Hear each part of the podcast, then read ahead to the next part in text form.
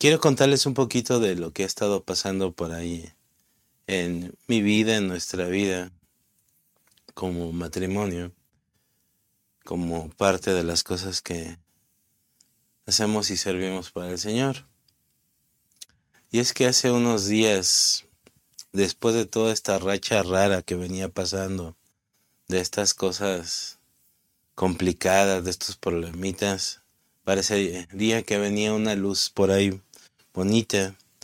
Y pues nos emocionamos, algunos lo compartimos con la familia y así como que wow, qué bonito. Y fue realmente bonito compartir algunas de las cosas.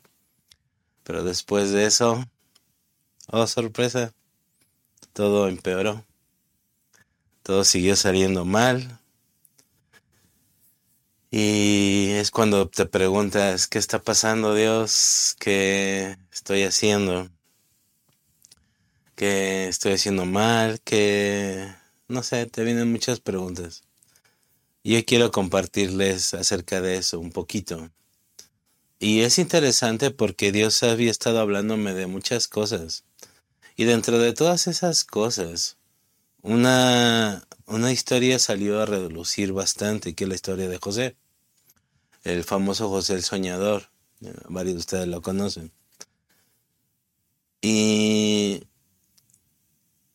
este discurso a lo mejor de vamos a predicar un evangelio real, vamos a predicar una historia real de lo que Dios realmente hace, no aquel evangelio barato donde todo te va a salir bien, todo va a ser maravilloso, la premisa de que acércate a Jesús y todo te va a ir bien, pues es una mentira realmente.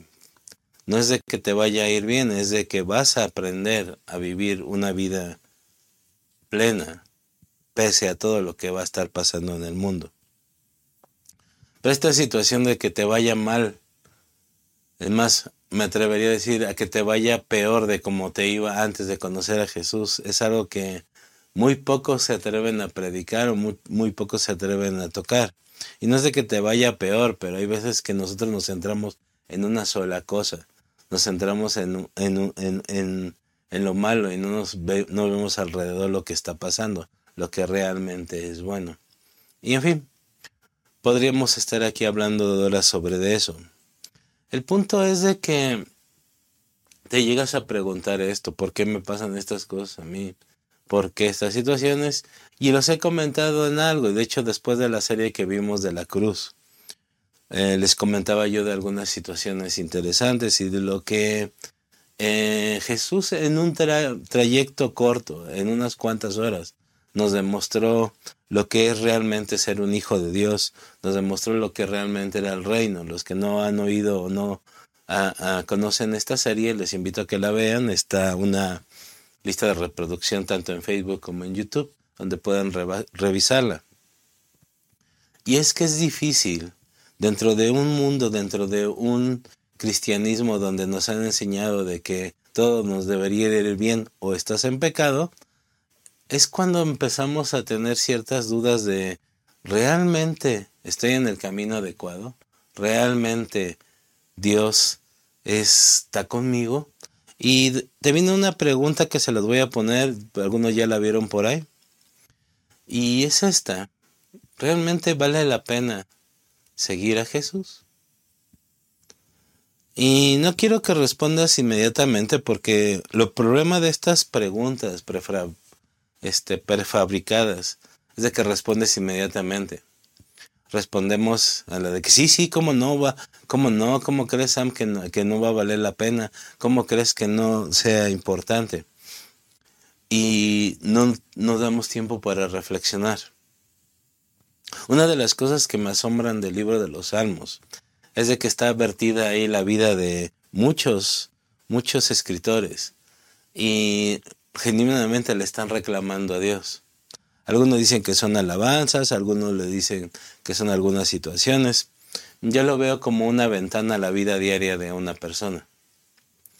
Eh, eh, ahorita estoy dando la clase de alabanza y adoración en, dos partes, en, el campus online y, en, presencial.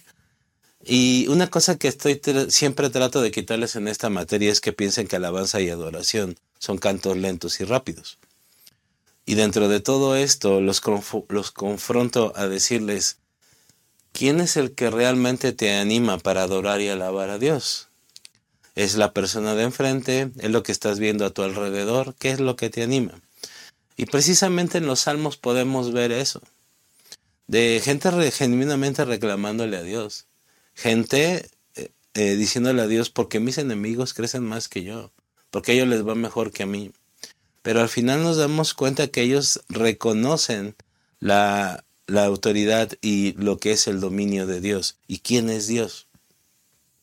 La mayoría termina en eso. Pero también hay salmos que no terminan de esa manera. De hecho, si lo vemos en un contexto histórico, conforme ocurrieron, no leyendo los salmos de corridito, sino cuando ocurrieron, cuando fueron escritos, te vas a dar cuenta de que nunca los salvó de su enemigo y nunca tuvieron la victoria. Pero eso no se predica, porque eso no es muy famoso, no es muy, no es muy atractivo. El punto es de que nos vamos a ir por lo que es atractivo o nos vamos a ir por las cosas que Dios nos quiere mostrar. Y es ahí donde les digo que en esta racha, en estas situaciones complicadas, eh, realmente es cuando dices, híjole Dios, ¿qué está pasando? ¿Qué es lo que estoy haciendo mal? No estoy entendiendo. Y el problema es de que tratamos de entender muchas cosas. Y el problema a veces no es de que Dios no te quiera decir cuál es el propósito, cuál es el motivo, el problema es de que tú te vas por otro lado. Y es aquí donde viene la historia que les decía que les quiero contar, de este José. La mayoría lo conocemos y si no, en los últimos capítulos de Génesis se narra esta historia.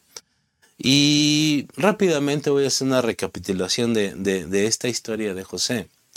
Y es que José viene de una familia que iba a ser la representación del pueblo de Dios directamente, lo que eh, se conoce como las doce tribus.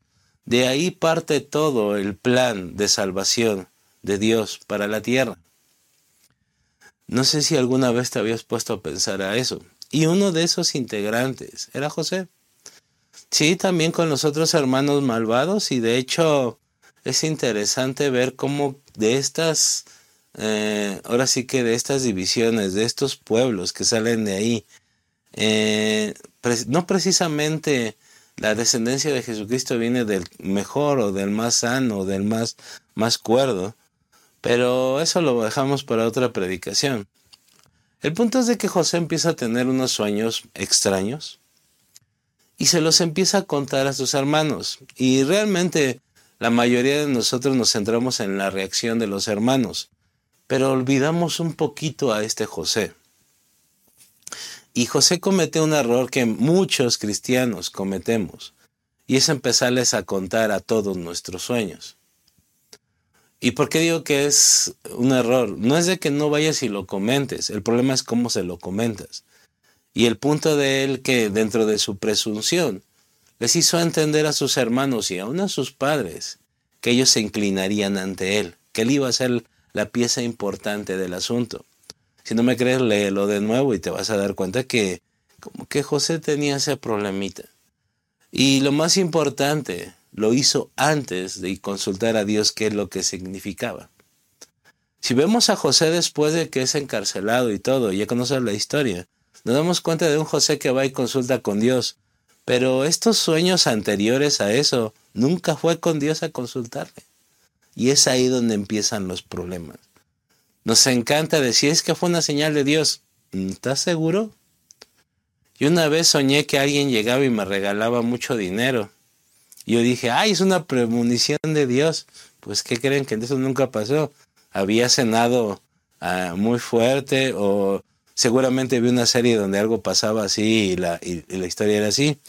Nada que ver. El problema siempre es ese. Ah, pero como estamos pidiéndole a Dios eso y eso, no, es el mensaje de Dios, lo recibo, gloria a Dios, amén, y bien, bien espirituales, ¿no? Y esto es lo que le pasa a José. Y esto trae una consecuencia.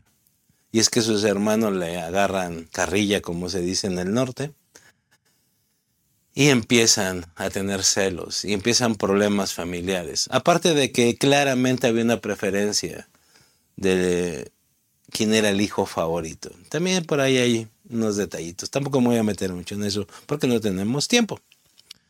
Pero ese sueño se centraba en la grandeza, en que una, él iba a ser alguien importante y todos se iban a arrodillar ante él, que lo iban a venerar.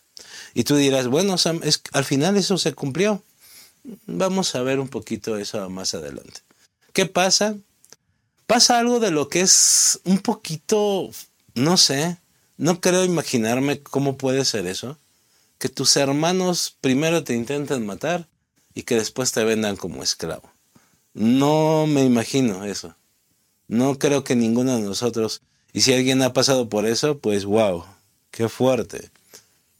Pero traten de imaginarse ese impacto, que las personas que crecieron contigo, que las personas que se supone que son de tu misma sangre, que deberían de cuidarte, de protegerte, te vendan como esclavo.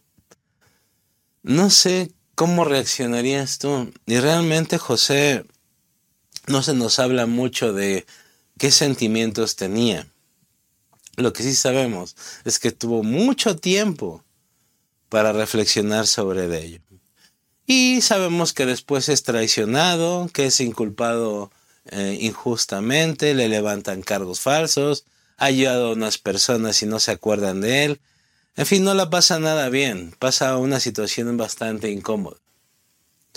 Pero después Dios los pone en el lugar que le había prometido. Aquella promesa, aquel sueño que había tenido, lo pone en ese lugar. Y aquí a lo mejor donde miras ya ves, te dije, se iba a cumplir. Mm, sí, pero ahorita vamos a, eso, ¿no? Y llega a ser el segundo hombre más poderoso del mundo en aquel entonces. Y viene una situación en la que empieza a haber hambre por todo Israel, por toda la zona, de hecho, Egipto y todo. Pero Egipto tenía una ventaja, tenían a José, eh, que José pudo interpretar los sueños de el faraón y entender de que, ¿sabes qué? Van a venir épocas en las que va a haber mucha hambre. Y en esas épocas hay que prepararnos. Y e, Egipto estaba preparado para eso, porque Dios así lo había querido. En esta época de hambre, sus hermanos vienen a Egipto, no de muy buena gana, y cuando lo ven no lo reconocen. Pero José sí lo reconoce. Y es cuando dice, mmm, Aquí seguramente todo ese rencor guardado, esa, esa cosa que los tenía lastimado, surgió. Y es muy bonito pensar que no, pero yo creo que sí había algo ahí. ¿Por qué? Si leemos la historia vamos a ver que José como que empieza a meter ciertas cositas. Le esconde una copa, le esconde algunas situaciones y les cuestiona de que ¿estás seguro que son todos tus hermanos? Dándole a entender de que no es cierto, estás omitiendo a uno y es a mí, ¿no? Y como que tenía los planes de tomar venganza por su propia mano y lo podía haber hecho. Es más, algunos podrían decir, hasta tenía todo el motivo y la razón para hacerlo, lo, justificaríamos, porque lo trataron muy mal y ahora él estaba en un lugar de, de poder. Pero al final ya no siguió con eso, lloró y los abraza, les dice, yo soy aquel hermano, no hay problema, este, yo los protejo, yo los ayudo. Es más, les dio tierra para que pudieran vivir ahí y que no tuvieran hambre. Fueron privilegiados sobre cualquier otras personas porque su hermano estaba en ese lugar de, de poder. Pero todavía quedaba ahí algo dentro de sus hermanos y él. Y es aquí donde empieza la historia que quiero tener un poquito más en claro. Porque a veces nosotros vemos el plan de Dios de la manera que nos conviene, pero no en el que realmente era. En los últimos versículos de Génesis habla sobre esta situación. Y es importante ponerle atención a esto porque vamos a descubrir algunas cositas. Vamos a Génesis 50, 15 al 20. Vamos a ponerlo ahí en la pantalla. Y vamos a leerlo. Dice, pero ahora que su padre había muerto, muere el padre de José. Los hermanos de José tuvieron temor y se decían, ahora José mostrará su enojo y se vengará por todo el mal que le hicimos. Punto a resaltar. Pese a todo lo que había pasado y que José ya los había puesto en una posición cómoda, pues ellos pensaban que solamente los trataba bien por su padre. Y cuando se muere su padre, pasa esta situación. Ahora sí, ya no tiene pretexto, ahora sí van a ejercer. Y eso pasa cuando nosotros no sanamos lo que tenemos atorado. Cuando no nos damos cuenta que el plan de Dios es otro y no el que nosotros creemos. Versículo 16. Entonces enviaron a José un mensaje que decía, antes de morir tu padre nos mandó que te dijéramos, por favor, perdona a tus hermanos por el gran mal que te hicieron, por el pecado de haberte tratado con tanta crueldad. Por eso nosotros, los siervos del Dios de tu Padre, te suplicamos que perdones nuestro pecado. Cuando José recibió el mensaje, perdió el control y se echó a llorar. Se inventaron una maroma me interesante los hermanos, diciéndole, mi papá dijo esto, eh, ya tú sí haces, pero aún así nosotros te vamos a servir y todo. Ellos no habían sanado del todo. Pero esta actitud de José es interesante porque dice, cuando recibió el mensaje, perdió el control y se echó a llorar. O sea que fue algo bastante intenso para él, porque se dio cuenta de que quizá dentro de él sí los había perdonado, sí había sanado esa herida, pero su actitud no era la mejor, la correcta, como para que sus hermanos siguieran pensando eso. Y muchas veces nosotros decimos, sí, sí, está perdonado, pero ¿de qué manera estamos actuando? ¿De qué manera actuamos? ¿De qué manera reaccionamos? ¿Qué es lo que realmente estamos haciendo? Y es algo para reflexionar porque dices, bueno, ya les dio tierra, nunca los culpó, mientras podría haberlos hasta mandado a matar. Era, ante cierta manera, lógico pero se dio cuenta que realmente nunca les había hecho sentir eso, nunca los había arropado como debía de haber sido. Y eso es lo que quizá trajo este, esta perturbación de José de decirles, híjole, pese a todo esto yo no les he demostrado realmente que ya los perdoné, que ya realmente todo está sanado, que no nomás era por mi padre.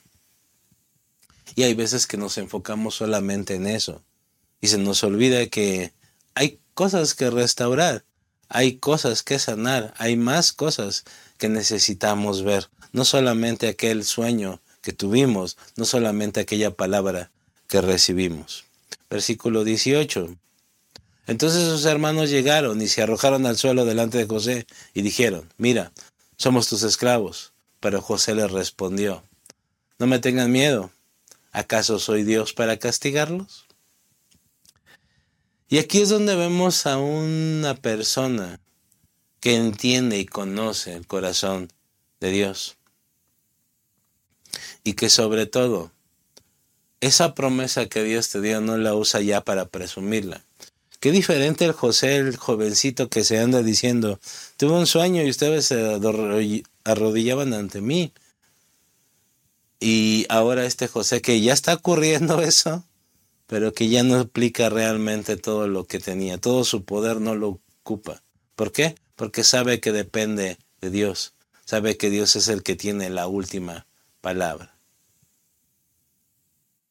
Pero ¿qué tuvo que pasar para que José tuviera esto?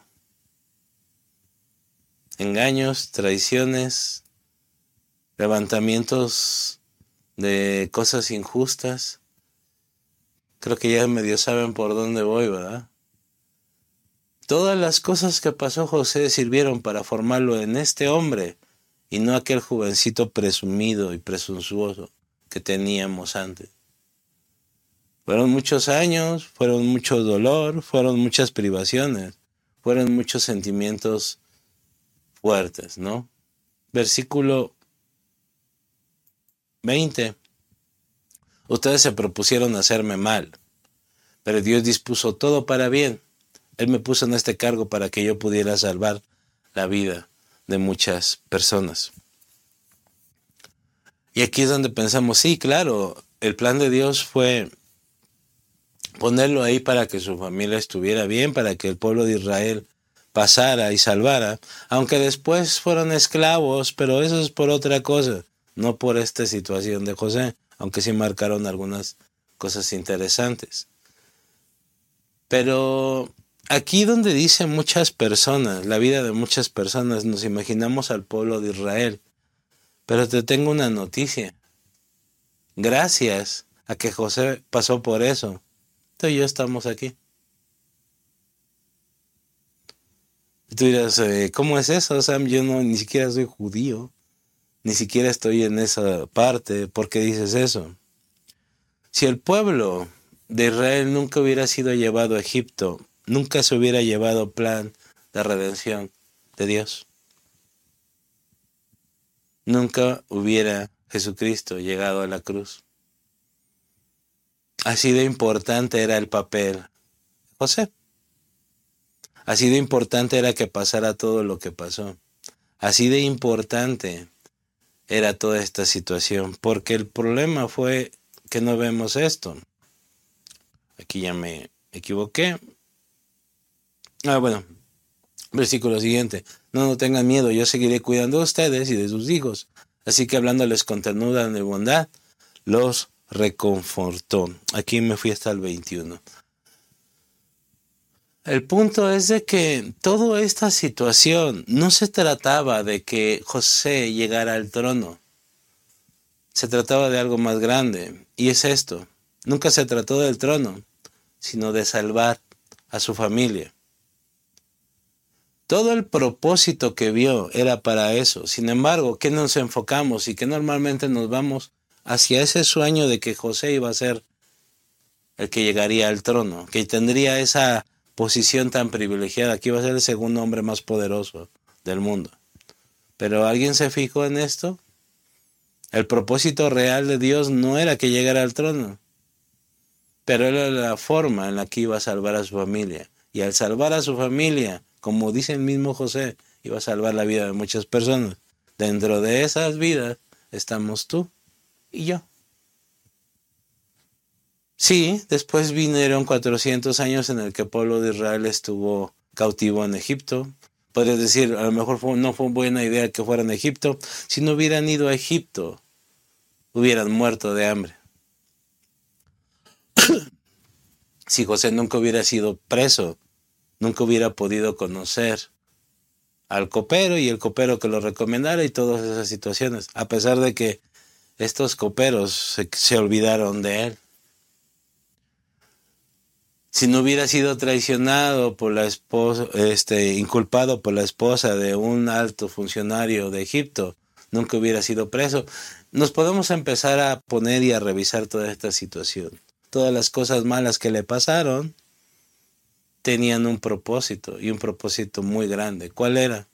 La salvación tuya y la salvación mía. ¿Por qué? Porque nunca se trató del trono. Se trató de salvar a su familia. Y al salvar su familia iba a ver esto, la descendencia de Jesucristo. Todo el mundo después iba a conocer al salir el pueblo de Israel de Egipto, quién era el Dios poderoso, y todo eso se iba a ir acomodando. ¿Para qué? Para la llegada de Jesús. No se trataba de que José se vistiera bonito, que fuera el segundo hombre más poderoso del mundo, de que sus hermanos se arrodillaran, no.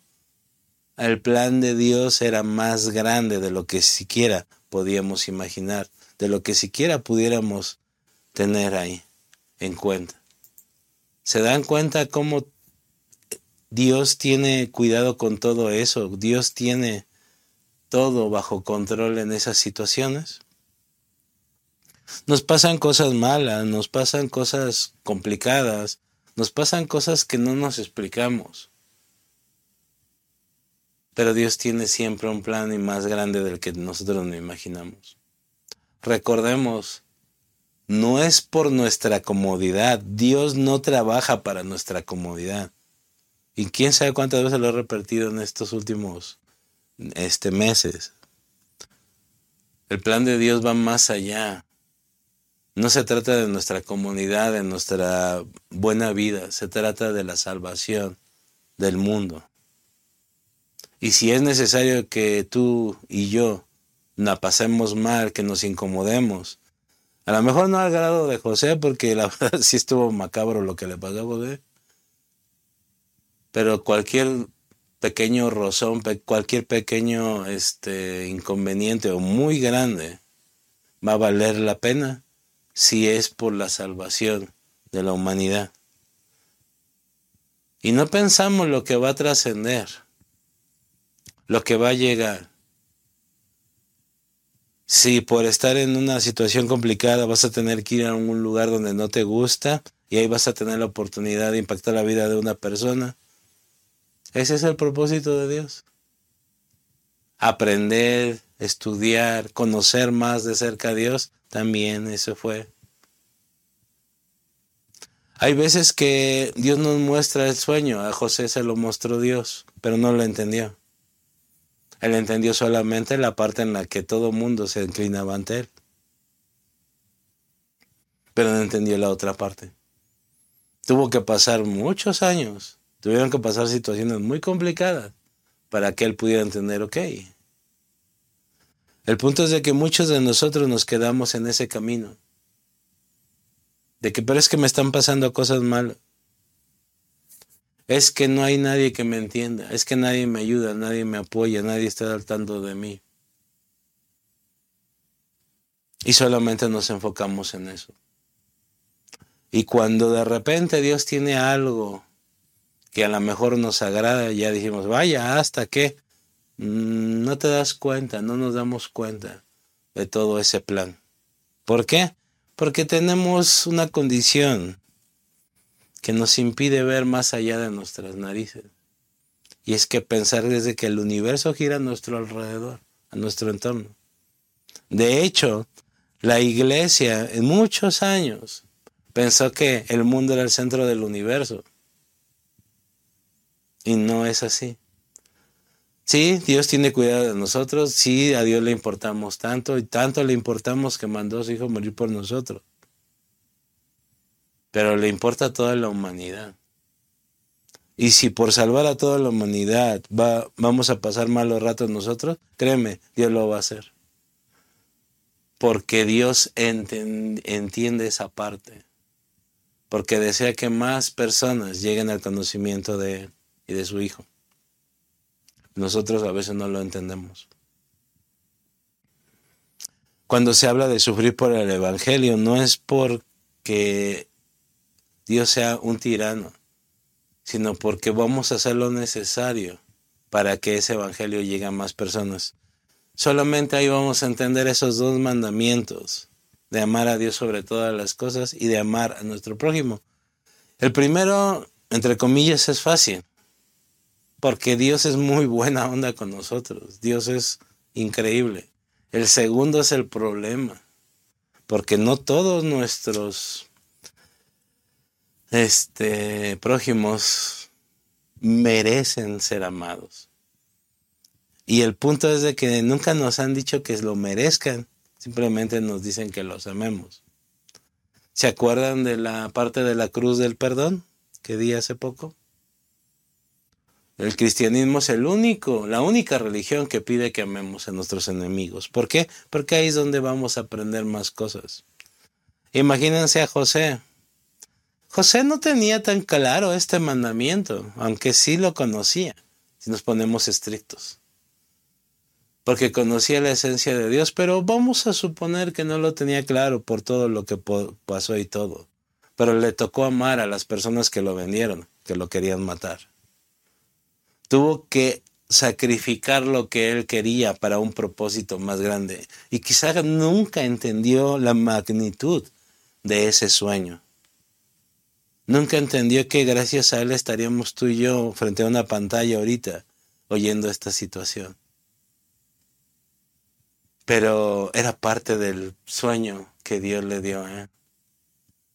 Ahora entendemos la magnitud de ese sueño, de esa promesa. Quizá a veces no entendemos la magnitud del sueño y esa promesa. Y a lo mejor no te gusta esto, pero a lo mejor nunca la vamos a llevar a cabo. Pero Dios lo va a hacer. Porque la mayoría de nosotros siempre nos centramos en eso y se nos ha predicado eso de que espérate y vas a ver la gloria de Dios. Eh, sí. Algunos la van a ver aquí, qué bueno. Algunos ni, ni siquiera nos vamos a dar cuenta del impacto que está teniendo lo que Dios está haciendo por medio de nuestras vidas. De nuevo, nunca se trató del trono, se trató de su familia. Y te quiero dar cuatro puntos para cuando estemos pasando por estas situaciones que son complicadas. El primero, reconozcamos la sabiduría absoluta, bondadosa de Dios. Y parecería muy redundante, pero quiero entrar un poquito en esto. Sabiduría absoluta, bondadosa de Dios. ¿Por qué tanto rollo? Porque a veces pensamos que esta sabiduría, este plan, no tiene nada de bondadoso. Y claro que lo tiene, pero la estoy pensando mal. No importa. Muchas veces no debería de pasar de esta manera, pero nosotros nos empeñamos a que las cosas sean como queremos nosotros. O peor, queremos que a los demás les pase como a nosotros nos pasó. ¿Por qué? Porque así debe de ser. Y ese así debe de ser es el problema. Pensamos que es conforme a nosotros creemos. No es así. Nuestra experiencia personal no es doctrina. Y ya lo había mencionado antes. Dios sabe exactamente por qué hace las cosas. ¿Por qué? Porque Él es sabio. Porque Él ya sabe qué va a pasar al final. Él ya conoce si la vamos a a regar o realmente vamos a salir avantes. Si reconocemos nosotros la sabiduría absoluta y bondadosa de Dios, entonces no vamos a tener ningún problema con lo que nos esté pasando. Dios sabe, Dios tiene el control. A Dios no se le escapa nada. Y el hecho de que hayamos tomado una mala decisión, Dios ya lo sabía y aún así te prometió lo que te dijo que iba a hacer contigo. Esa promesa no se cae. ¿Por qué? Porque ya la dimos. Por ahí dicen, no, es que vas a perder tu promesa. Si no, nunca Dios te lo hubiera dado. Pero entendamos esta parte. Reconozcamos la sabiduría absoluta y bondadosa de Dios. Dios no se le escapa nada. ¿Estamos en un mal momento? Sí, a lo mejor sí, a lo mejor está. No es justo según nuestro punto de vista. Pero el punto de vista de Dios, creo que no tengo mucho más que decir con esto. El siguiente, aceptar que Dios está tratando conmigo. Esta parte es creo que de las más complicadas porque siempre nos fijamos en los demás, siempre empezamos a ver a los demás. Y quizá a José le pudo haber pasado también, quizá le pasó, no conocemos muchos detalles de cuando estaba preso, cuando fue traicionado y todo eso. Pero cuando estamos pasando por esa situación, normalmente empezamos a culpar a los demás. Normalmente nos empezamos a ver cómo reaccionan los demás. Normalmente no nos damos cuenta de eso. De nuevo, si vemos la parte de la cruz, nos vamos a dar cuenta que Jesús aún ahí estaba perdonando a los demás, estaba viendo por los demás, estaba pendiente de todos los demás, cuando en realidad podría haber dicho, pues el problema ahorita es conmigo, yo soy el que tiene el problema más grande, ¿por qué me tendría que preocupar por los demás? Hechos 4, lean la historia. Y hay un versículo en especial, no les voy a decir cuál, para que lean todo el capítulo. Y tampoco lo vamos a leer aquí. Pero están pasando los apóstoles por una... La iglesia primitiva pasaba por unos eh, problemas muy grandes. Empieza la persecución, empieza esta... De, ¿Sabes qué? No prediques eso.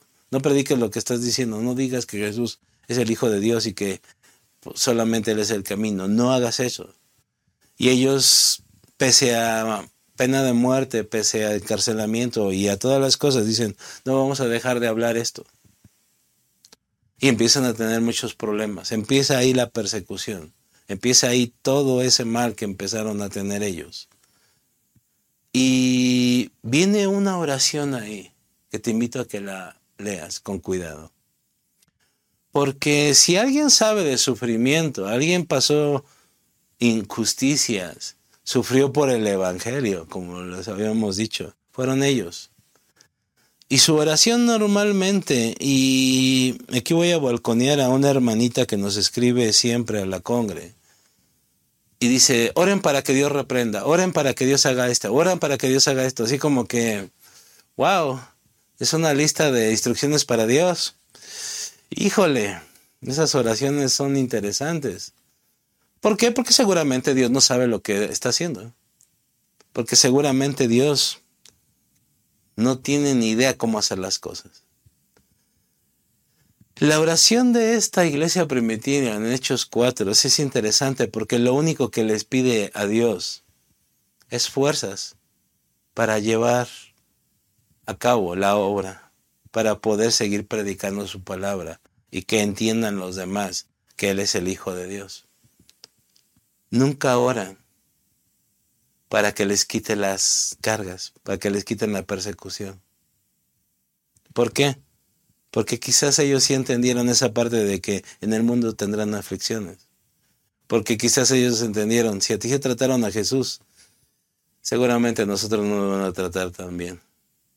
Porque ellos entendieron el propósito real de ser un hijo de Dios. Léanlo y van a darse cuenta.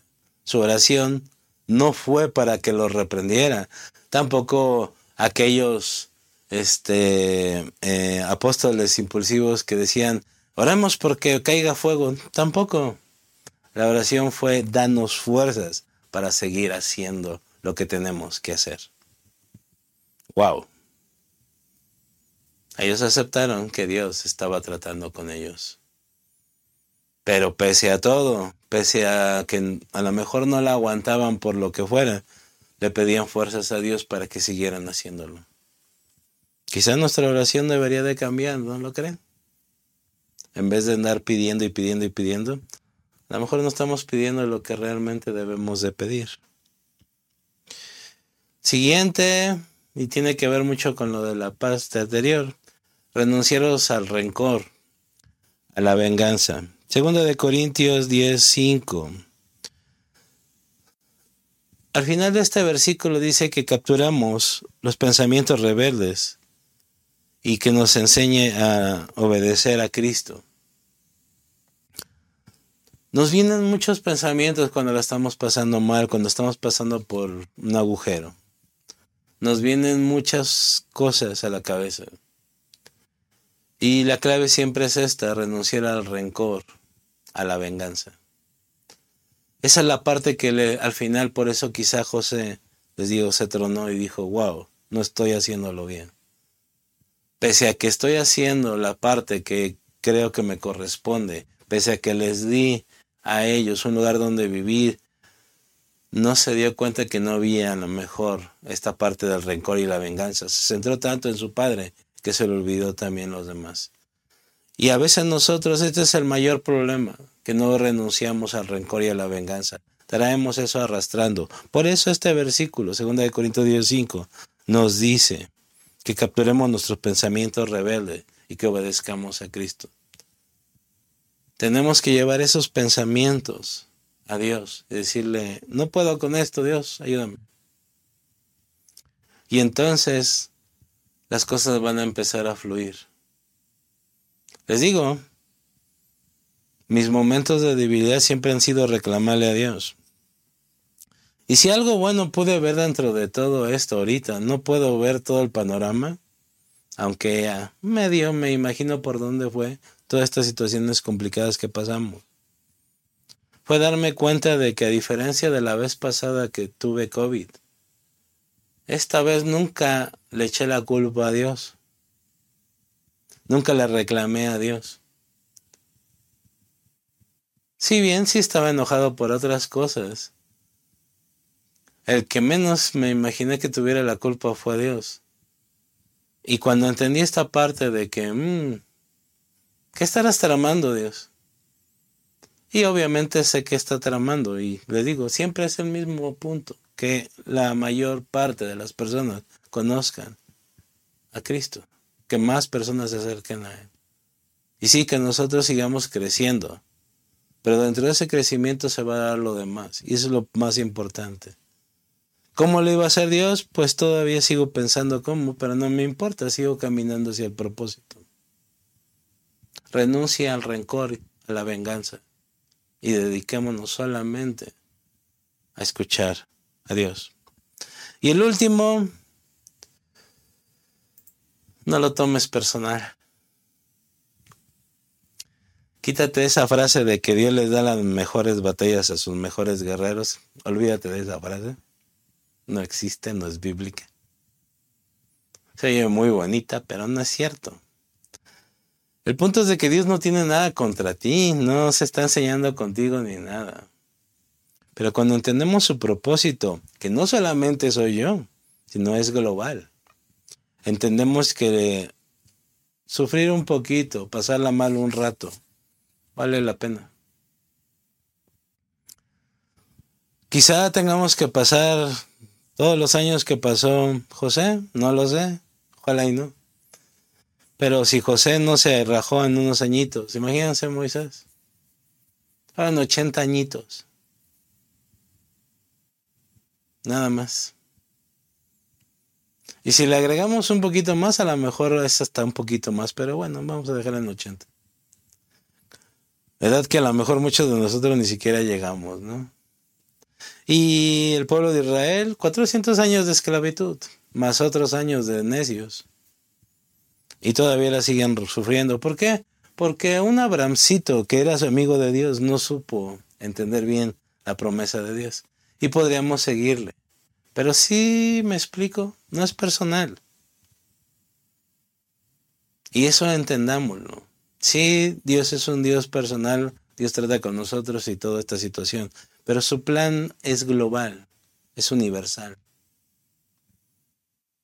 No nos sintamos tan, tan, tan mal por eso. No es de que Dios tenga algo con nosotros.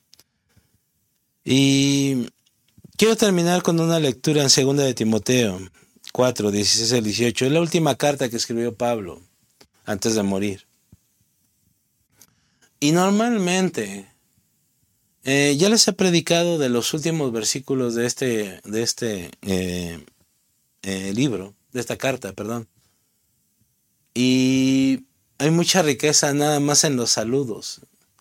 Y nos damos cuenta de muchas cosas. No sé si lo recuerdan. Quizá traiga otra versión próximamente porque es importante tenerlo, pero estos son unos versículos antes de empezar los saludos. Y normalmente cuando una persona sabe que va a morir, o empieza a delirar y dice cosas sin sentido, o realmente si estás en tus cinco sentidos empiezas a hablar de las cosas más importantes y recapitular toda tu vida y darte cuenta de muchas cosas que quizás debiste corregir o que quizás estaban pendientes y es necesario ponerles atención. Y se las quiero, se los quiero leer. Segunda de Timoteo 4:16. La primera vez que fui llevado ante el juez, nadie me acompañó. Todos me abandonaron. Que no se los tomen en cuenta. El apóstol de los gentiles el hombre más sabio de todos los tiempos registrados en la Biblia en ese sentido, más preparado. El hombre que sufrió muchísimas cosas, el que sembró más iglesias quizá que muchas personas. Al final estuvo solo. Y más adelante lo dice. Se siente esa soledad. De nuevo, si a Jesús le pasó, ¿por qué a Pablo no le habría de pasar algo similar? Recordemos, Jesús en la cruz solamente había uno de aquellos multitudes que lo seguían. Nada más estaba uno. Ahí al pie del cañón.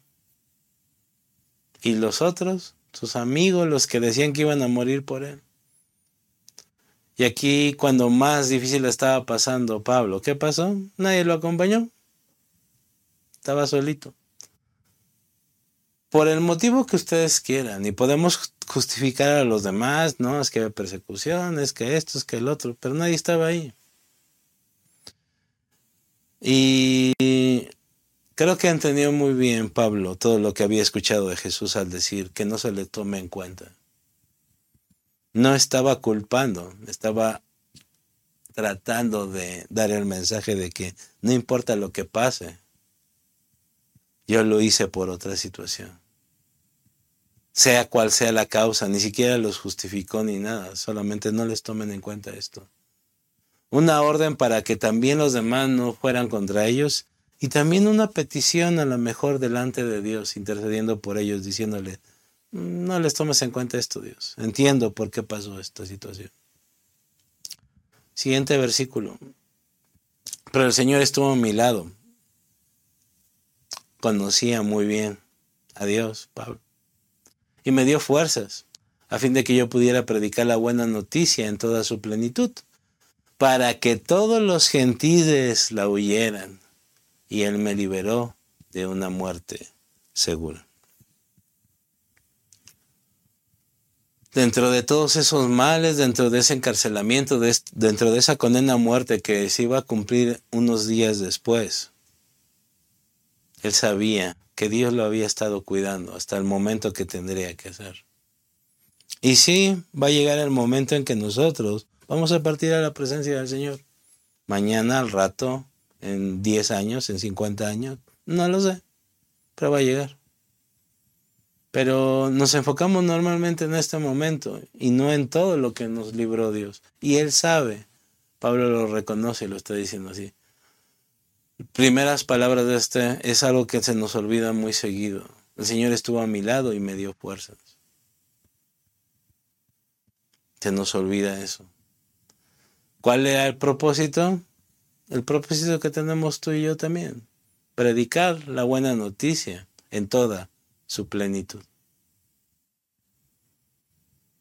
Así de sencillo. Él lo tenía más específico, todos los gentiles.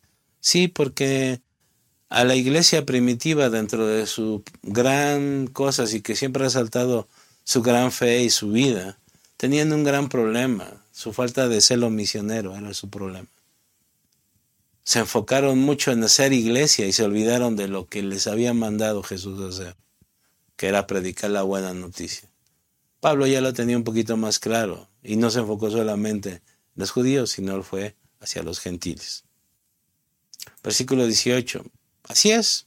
Y el Señor me librará de todo ataque maligno y me llevará salvo a su reino celestial. A Dios sea toda la gloria por siempre y para siempre. Amén. La convicción de alguien que sabe que está haciendo lo que Dios quiere hacer con él. Ahora, esta parte nos gusta mucho de que me librará de todo ataque del maligno. Pero les digo, días después lo mataron, lo asesinaron. Entonces, ¿dónde quedó la promesa? Entonces, ¿dónde quedó la convicción de esto? Está interesante, ¿no? y me llevará a su reino celestial. Yo sé que Pablo está allá. Porque él tenía la convicción y sabía también que iba a morir. Entonces, ¿por qué dijo esto de que me librará de todo ataque del maligno? Porque el maligno siempre va a querer hacernos algo. Siempre va a tratar de derribarnos. Pero cuando nosotros conocemos quiénes somos en Cristo, no lo va a lograr. Pero sí va a llegar el momento en el que Dios diga, vámonos. Y va a ser por medio del que sea. El momento de Pablo llegó en ese momento. Si era por orden de un rey, si era por predicar el Evangelio, podríamos decir hasta que el diablo estaba coludido y que fue plan del diablo para frenarlo. Pero el plan de Dios no lo frena el diablo, nunca lo va a hacer. Más pobrecito, piensa que sí cosita. Cuando Dios dice es el momento, quizá ese ataque del diablo va a llegar. Quizá esa situación va a venir. Pero siempre pensamos que el diablo está manejando a las personas cuando es Dios a veces usa al diablo para que se lleve a cabo su obra. ¿Cuál es de los más grandes? Si no hubieran crucificado a Jesús, no se hubiera llevado a cabo la redención. Y todo apunta a que fue el diablo el que más contribuyó a que fuera así. Dios usó al diablo para que crucificaran a Jesús y llevara a cabo la redención. Y quizá el diablo está siendo usado cuando nosotros pasamos por esos caminos raros y sinuosos. ¿Por qué? Porque hay un mensaje muy importante, hay algo muy importante que tú y yo tenemos que hacer. Recuerda, reconoce la sabiduría absoluta de Dios. Acepta que Dios está tratando contigo. Renuncia al rencor y la venganza y no te lo tomes personal. Así es Dios. Y nunca se trató de la grandeza de nosotros, nunca se va a tratar de pasarla bien, de ser grandes y todo. Siempre se va a tratar de la familia. Y no solamente de tu familia cercana, sino del reino de Dios como tal. Nos gusta llamarnos hermanos, nos gusta llamarnos cuerpos en Cristo. Pues actuemos como ese cuerpo. Y entendamos de que el plan de Dios va más allá de lo que tú y yo podamos entender. Lo está haciendo, ¿confías en Él? La pregunta que te hice al principio, ¿vale la pena seguir a Jesús? La respuesta, no la conteste nada más por inercia. Medítala, llévatela de tarea. Piensa en todo lo que ha estado pasando, lo que va a pasar y lo que seguramente está haciendo. Y contéstate tú mismo esa pregunta. ¿Vale la pena? Yo te podría decir mi respuesta. Quizás la intuyas. Tampoco digo que ya, haya pasado por lo peor. Quizá todavía faltan algunas cositas. No lo sé. No me importa realmente. Pero sé que está el plan de Dios caminando. Soy instrumento importante, soy parte de Él. Eso solamente Dios lo sabe. Yo solamente voy a hacer lo que me dijo que tenía que hacer. Y es lo que tenemos que hagas. Sí, algunos a lo mejor vamos a brillar más en algunas cosas. Algunos a lo mejor ni siquiera vamos a ser tomados en cuenta y vamos a estar ahí en la, en la sombra, como dicen por ahí. Sí, a lo mejor unos van a recibir una corona enorme cuando lleguen al cielo, a lo mejor otros vamos a recibir una coronita chiquitita. No lo sé. Lo único que sé es que estoy haciendo la voluntad de mi Padre. Y con eso me basta. Con eso debería de ser suficiente. Les invitamos a realizar sus ofrendas y diezmos al número de cuenta que aparece en pantalla. Muchas gracias. Les recordamos que todos los martes tenemos reunión de oración en punto de las 8 de la noche, hora de la Ciudad de México. El enlace está en pantalla. Acompáñanos. Y de martes a sábado, a las 7 horas, hora de la Ciudad de México, esperamos en la reunión de oración junto con toda la familia de Ministerios Visión Internacional a través de nuestros canales de Facebook y YouTube. Conéctate